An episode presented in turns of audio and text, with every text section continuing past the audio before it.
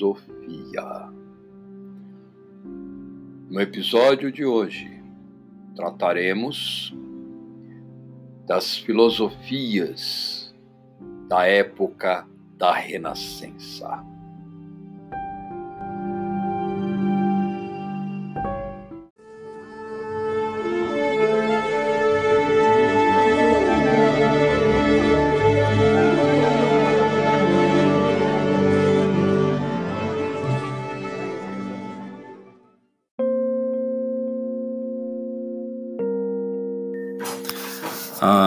Adequada compreensão do renascimento e, mais precisamente, da ciência renascentista deve levar em consideração o contexto de época, ali da passagem da Idade Média para a época moderna, em que a autoridade religiosa já era questionada essa atividade de questionamento, crítica da igreja, ela se expressa no início dos tempos modernos com a reforma religiosa, mudanças também que afetam a igreja, como a, o processo de centralização do poder político, e dentro desse universo, as atividades econômicas, ou as contabilidades, os documentos de banqueiros de empréstimo, toda uma vida que vai cada vez mais caminhando para o, o cálculo. É neste ambiente que podemos compreender a revolução científica que estudaremos a seguir.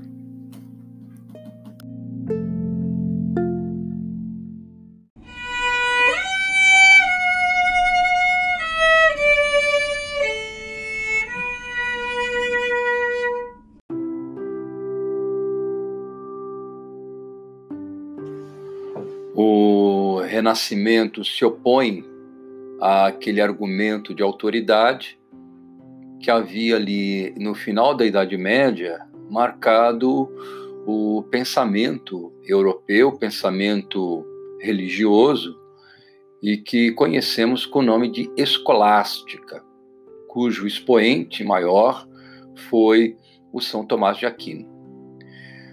A escolástica estava assentada naquele discurso lógico, concatenado, que não observava a natureza, mas que, ao olhar para um texto, identificava no texto um sentido lógico.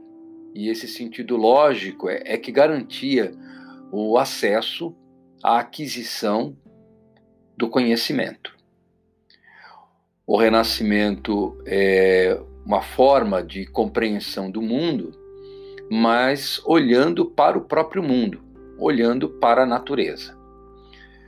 É uma mudança significativa quando colocamos a questão concretamente é aquela em que a igreja afirmava o geocentrismo, ancorada, é claro, num pensamento antigo do Cláudio Ptolomeus, mas que de alguma forma aquilo, aquela afirmação, né, do, do centro, a Terra como centro do universo, fazia, vamos dizer assim, uma uma afirmação, uma colocação muito rente à ideia da criação do universo, aquela explicação mística uh, que era abraçada pela igreja e que, de uma certa forma, Deus né, teria constituído esse espaço especial e nele colocado o Adão e a Eva, né? aquela história toda do paraíso, aquela tradição religiosa judaico-cristã,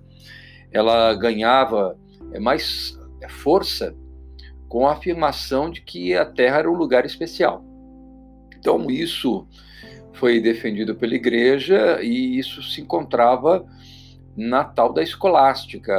Uma vez que a autoridade afirmou, está afirmado, tem sentido lógico, então não há por que você questionar. Você tem que aceitar o argumento de autoridade. Bom, eu disse que concretamente a coisa muda no Renascimento. Concretamente por conta do quê? Nós vamos ter que lembrar da figura de um membro da igreja, um tal de Nicolau Copérnico, que fez observações sobre os céus e dessas observações ele chegou a uma conclusão de que a Terra não estava parada, que ela estava em movimento e ela não era o centro, e que o centro era o Sol.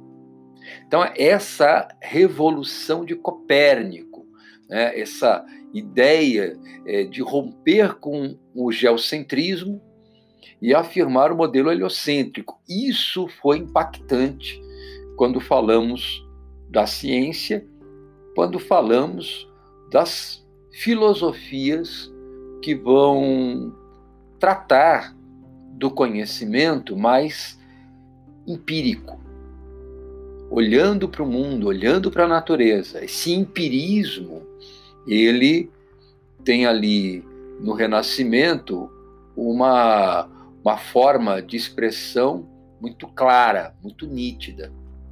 Então, Copérnico inaugura essa proposta no interior do Renascimento e que será esposada por outros pensadores. Né? A Itália era o berço do Renascimento, e aí nós vamos ter nomes importantes vinculados a essa perspectiva, como o Leonardo da Vinci e também o nome especial, nome de Galileu Galilei. É importante que a gente é, deixe bem claro aqui que esses pensadores eles afirmavam uma via diferente para se chegar ao conhecimento, que era denominada ali, né, de método, método experimental, por oposição àquele método da, da autoridade. Então, se nós queremos conhecer, nós temos que olhar para o mundo e pela experiência no mundo, pela observação atenta, pela racionalização daquilo que a gente vê, a gente consegue chegar a leis, a definir o conhecimento dentro de uma regularidade matemática. Então, a proposta é, científica, propriamente dita, ela está no chamado método experimental. O Galileu Galilei é um nome importante porque ele, estudando, né, ele aprimora uh, uma ferramenta de observação, né, ele cria, na verdade, o telescópio, um conjunto de lentes que faz com que ele aproxime esse céu dos seus olhos, da sua vista, e ele pode, então, por essa observação mais acurada, entender certos movimentos, certas questões celestiais que o, o, Copérnico sinalizou, mas era fundamental que houvesse que uma robustez de argumentação ancorada nessa observação. E isso o Galileu fez. O Galileu eh, ele afirmava que Deus, né, vamos imaginar aqui que havia um questionamento da própria ideia de Deus, mas que Deus havia feito a natureza e que Deus, por intermédio dele, houve uma obra chamada Bíblia, a Escritura Sagrada. Se os dois livros eles são oriundos de Deus, eles deveriam falar a mesma coisa. Mas qual é o problema da escritura? Qual é o problema da Bíblia? É que ela está sujeita a interpretações. Então vamos entender que o, o quadro do Galileu já era um quadro de reforma, em que os homens discutiam a interpretação da Bíblia, e essa, essa Bíblia era, vamos dizer assim, é possível que se afirmasse aquilo ou aquilo outro por conta de uma leitura particular de cada um. o interesse de cada um. Então ele dizia, é, é, como é, é difícil a gente ler a escritura e ter um entendimento só, porque a palavra abre espaço para interpretações várias, isso não ocorre quando nós olhamos para a natureza. A natureza existe, existe certa regularidade nela e talvez a gente não entenda essa natureza, mas porque a gente não olha com atenção, a gente não olha é, uma observação adequada daqueles fenômenos que a gente pode constatar que existem na natureza. Se nós olharmos dessa maneira, então é o método, aí é o método, nós vamos entender certa regularidade. Ora, se a natureza é obra de Deus, ela deve falar a mesma coisa que a Escritura, que é obra de Deus. Então, se ir para a Bíblia e ler é abrir um espaço para interpretações várias e aí a discórdia, o desentendimento entre os homens, vamos parar com isso, vamos olhar para a natureza. Então, o Galileu é aquele camarada que propõe a precedência da natureza sobre a Bíblia. E depois, é claro, você vai encontrar aquilo na Bíblia, porque se são dois livros de Deus, eles têm que falar a mesma coisa, tem que ter uma coerência entre as duas obras de Deus.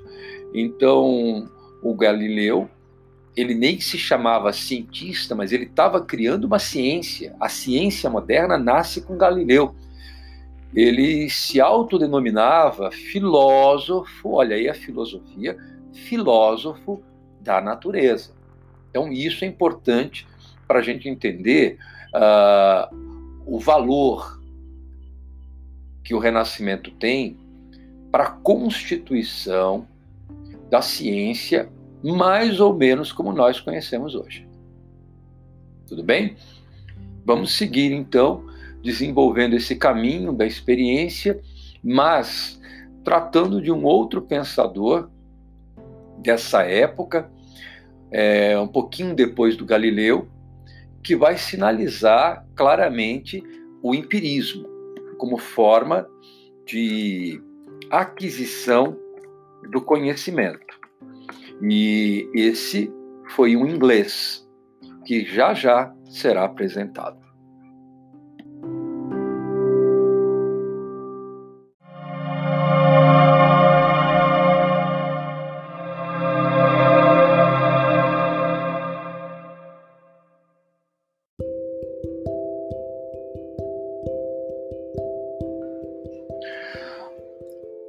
História dessa filosofia uh, da Renascença, ela foi marcada, como nós vimos, pelos nomes de Leonardo da Vinci, Galileu Galilei, e agora conheceria um outro nome importante da época da Elizabeth, uh, o nome dele, Francis Bacon.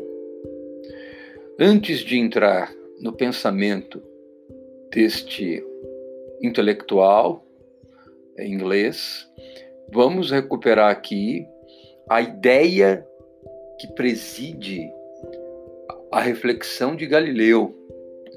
O Galileu, ele dizia que a, a escritura ela deveria ser considerada em último lugar o Paulo Rossi, que é um historiador, um filósofo que escreveu sobre a ciência dos modernos, ele apresenta da seguinte maneira: nas discussões científicas, a escritura deve ser considerada em último lugar. Deve-se ter presente que, enquanto a escritura é adaptada ao entendimento dos homens e as suas palavras têm um significado diverso, a natureza pelo contrário, é inexorável e imutável, e não se preocupa se as suas razões e seus modos de operar são expostos à capacidade dos homens. Só os filósofos naturais podem ler o livro divino da natureza. Então, era assim que pensava Galileu. E ele apresentou princípios para a afirmação do que nós conhecemos como ciência. Quais são os princípios de Galileu? Primeiro, observação dos fenômenos, tais como eles ocorrem, sem que o cientista se deixe perturbar por preconceitos de natureza filosófica ou religiosa.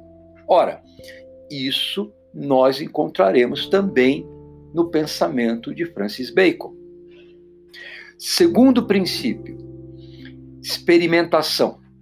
Nenhuma afirmação sobre fenômenos naturais que se pretenda científica pode prescindir da verificação de sua legitimidade através da produção do fenômeno em determinadas circunstâncias. Então, nós temos aí o princípio da verificação por meio da experiência. Isso aparece também no pensamento de Francis Bacon. E a terceira postulação de Galileu é a regularidade matemática.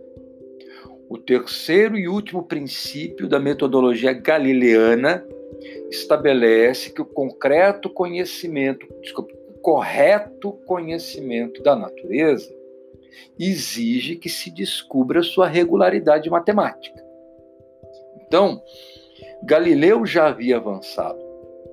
E é nesse campo que nós teremos também a filosofia ou a proposição de Francis Bacon, que viveu entre 1561 e 1626. Francis Bacon escreveu uma obra importante, o Novum Organum, e o Novum Organum também tem como título Verdadeiras Indicações acerca da interpretação da natureza.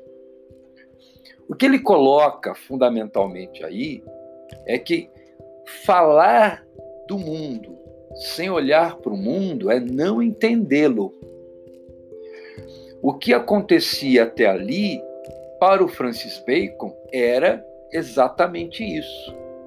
Era aquele modelo escolástico, aquele blá blá blá retórico, que tinha sentido lógico, no entanto, esqueci o fundamental, que era olhar para a natureza.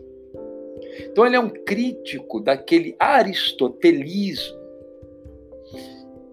sobre o qual estava né, fundamentada a escolástica lá do, do São Tomás de Aquino.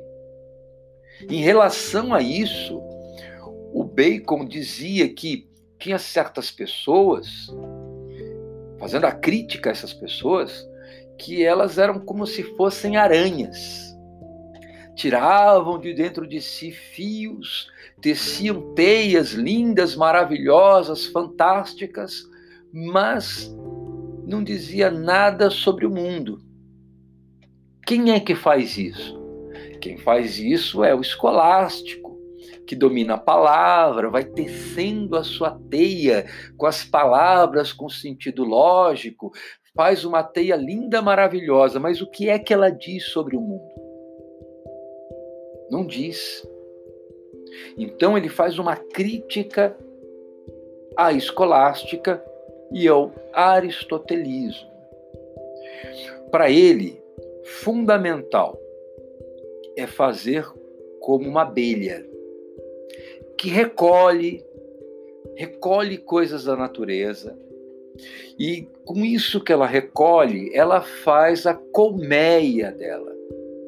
Muito bem estruturada, muito bem organizada.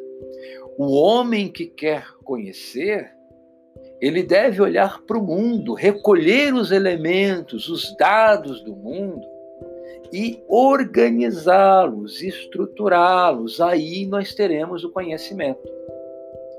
Então, entre a aranha e a abelha, o Bacon dizia: nós temos que agir como abelhas. Ora, como é que a gente faz esse trabalho sistemático? O Bacon tinha uma proposta que não era galileana, mas que de alguma forma conversa com a galileana, a do Galileu. Por quê? Porque ele diz: nós podemos conhecer se nós utilizarmos tábuas de conhecimento. Nós devemos ir para o mundo, realizar experiências, observar essas experiências e anotar qual é a repetição. Então a gente tem uma tábua das afirmações sobre os fenômenos, que são aquelas afirmações sobre o que sempre acontece em determinadas circunstâncias. Depois nós temos uma outra tábua, que é uma tábua da variação. Às vezes, numa experiência, algo acontece, mas noutra experiência isso não acontece, mas acontece de novo, depois também não acontece. Se não acontece sempre, essa informação tem que ser colocada numa outra tábua. Uma tábua da gradação. E por fim, tem certos eventos que são específicos de uma experiência e ele não se repete em outra, em outra, em outra. Então nós temos que anotar isso também numa outra tábua, que seria a tábua das negações. Comparando tudo isso que foi registrado, nós podemos elaborar elaborar formulações mais amplas sobre aquilo que foi estudado. Quando você começa do particular e vai construindo aquilo que é uma lei, que tipo de método é esse? Esse é o método indutivo. Então, a defesa do Francis Bacon é a defesa do método indutivo. Não é dedução. A dedução quem faz são os escolásticos. Ele diz: nós não devemos partir de afirmações amplas, gerais, para chegar no particular, porque isso não é conhecer. Isso é escolástica. Bom, para ele criticar a escolástica, ele fala que nós temos que destruir certos ídolos que afetam nosso entendimento sobre o mundo. Quais são os ídolos apresentados por Francis Bacon? O que significa cada ídolo afirmado por ele? Saberemos já já.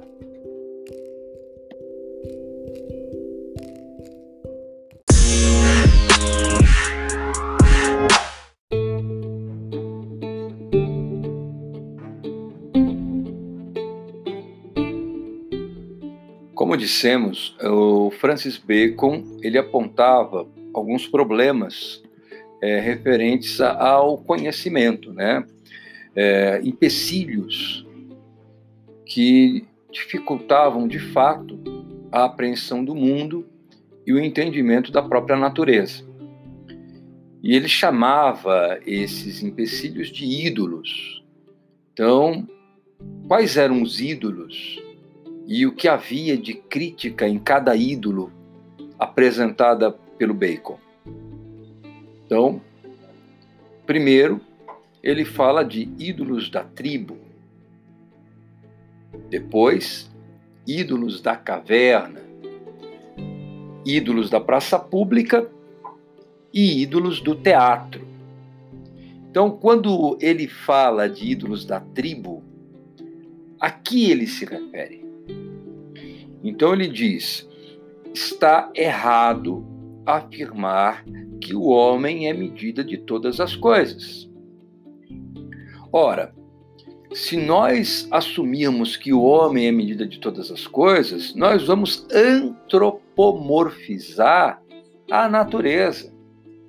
Cada coisa tem a sua estrutura, cada coisa tem a sua lógica, cada coisa tem o seu funcionamento.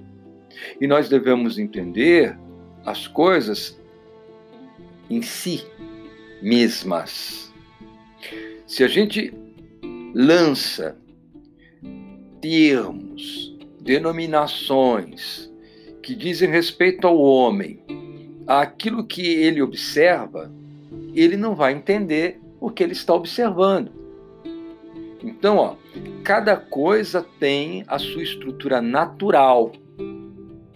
E essa estrutura natural seria possível atingir por meio da experiência empírica, experiência concreta.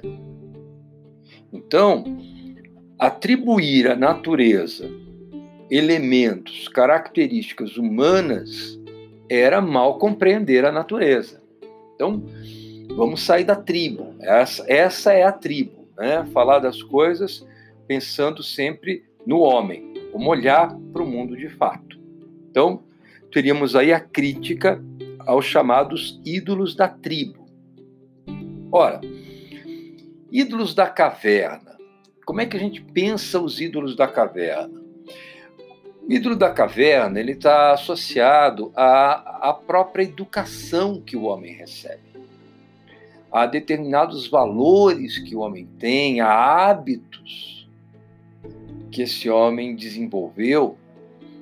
E ele, por ter essa educação, por ter certos valores, ele quer compreender o mundo à luz desses valores. E ele não vê o mundo. Então, enxergar as situações concretas, as situações empíricas, isso é o empirismo, é observar as coisas desprovido desses elementos que podem interferir na interpretação dessa natureza, na leitura dessa natureza. Então, todos esses elementos, eles constituem o quê? Ah, no final das contas, uma caverna. Uma caverna que impede o homem de perceber a luz da própria natureza, a verdade das coisas. Então, temos que abolir o, os ídolos da caverna. Senão, se a gente não combater os ídolos da caverna, nós não vamos conhecer de fato. Então, essa é a crítica que ele faz.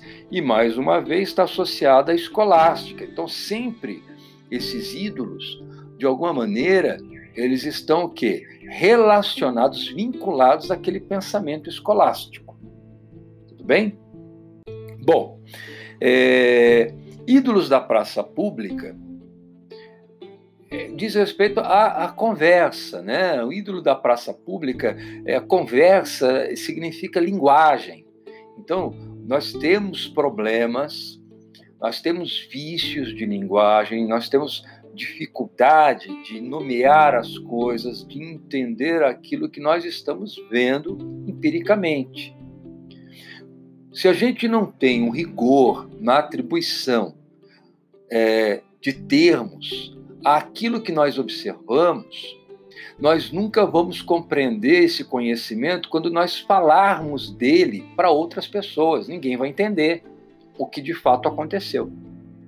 Então, essa imprecisão, esses erros, esses vícios de linguagem, quando eles são aplicados às experiências empíricas, eles dificultam a própria compreensão daquela experiência. Então, nós temos que nos preocupar com a linguagem. Essa linguagem, ela pode impedir que a gente de fato compreenda as coisas. Tá certo? Então, ó, nós temos que nos comprometer com o quê? Com o uso adequado da linguagem quando nos referimos às experiências concretas. Então, essa é crítica aos ídolos do foro da praça pública. E a última crítica que ele faz, e tudo isso está envolvendo, como eu já falei, a escolástica, são chamados ídolos do teatro. Teatro que é? Você vai fazer um teatro, você faz uma encenação, você tem uma peça. A peça ela tem uma estrutura, é, ela envolve uma possibilidade de improviso, mas os atores eles estão mais ou menos vinculados àquele texto. Então, os ídolos do teatro estão associados aqui às chamadas grandes explicações que já foram dadas sobre o mundo. teorias, né? muitas delas que começam com uma afirmação ampla e que você vai para o particular a partir dessa afirmação ampla, essa premissa maior. Então a ideia dele é: nós temos que tomar muito, mas muito cuidado com essas explicações dadas, esse lugar comum de certas ideias de mundo que movem, movem. O que essas ideias de mundo elas querem? Elas querem ser comprovadas. E aí você distorce a, a própria natureza, o que você vê fica contaminado por aquela sua grande teoria que você quer defender. O resultado é que você força, vamos pensar assim, você força a barra para ajustar a experiência particular àquela tua postulação que você aceitou já como verdadeira, aquela tua grande visão de mundo. E o resultado não é conhecimento, o resultado é enganação. Então, nós temos que questionar aqueles homens que falam que são autoridades, que já têm uma visão de mundo, mundo pronta e acabada e querem que todo, tudo que aconteça esteja de acordo com aquilo. Então, mais uma vez, a gente tem aí o que? A escolástica aparecendo. A escolástica funciona como? Dentro de uma lógica que não é indutiva, essa indutiva é proposta pelo Bacon, a escolástica se assenta no interior de uma lógica dedutiva. Então ele faz a crítica a essa dedução que é exatamente a proposição ampla que se quer comprovar no particular. Então ele fala: não chegaremos ao conhecimento dessa maneira, nós temos que combater os ídolos do teatro. Então, Bacon foi um, um, um pensador importante e ele está dentro de uma linha é, de conhecimento que vai marcar a história do mundo ocidental o mundo ocidental vai viver uma dicotomia entre o racionalismo e o empirismo. O empirismo é essa proposta inglesa, os ingleses têm uma linha mais empirista. E a outra linha é a linha racionalista, que nós teremos de uma forma mais acabada, mais nítida, com o René Descartes. Mas isso é assunto para um próximo encontro de filosofia. Um abraço e até lá!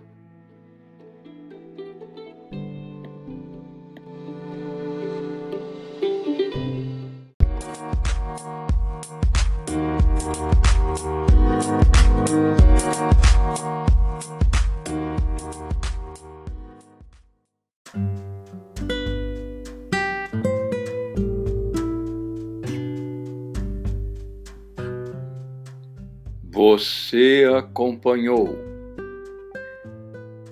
Caminhos da Filosofia. No episódio de hoje, acompanhamos o caminho filosófico empirista, que nasceu à época da Renascença no próximo episódio, trataremos do racionalismo de René Descartes. Até lá!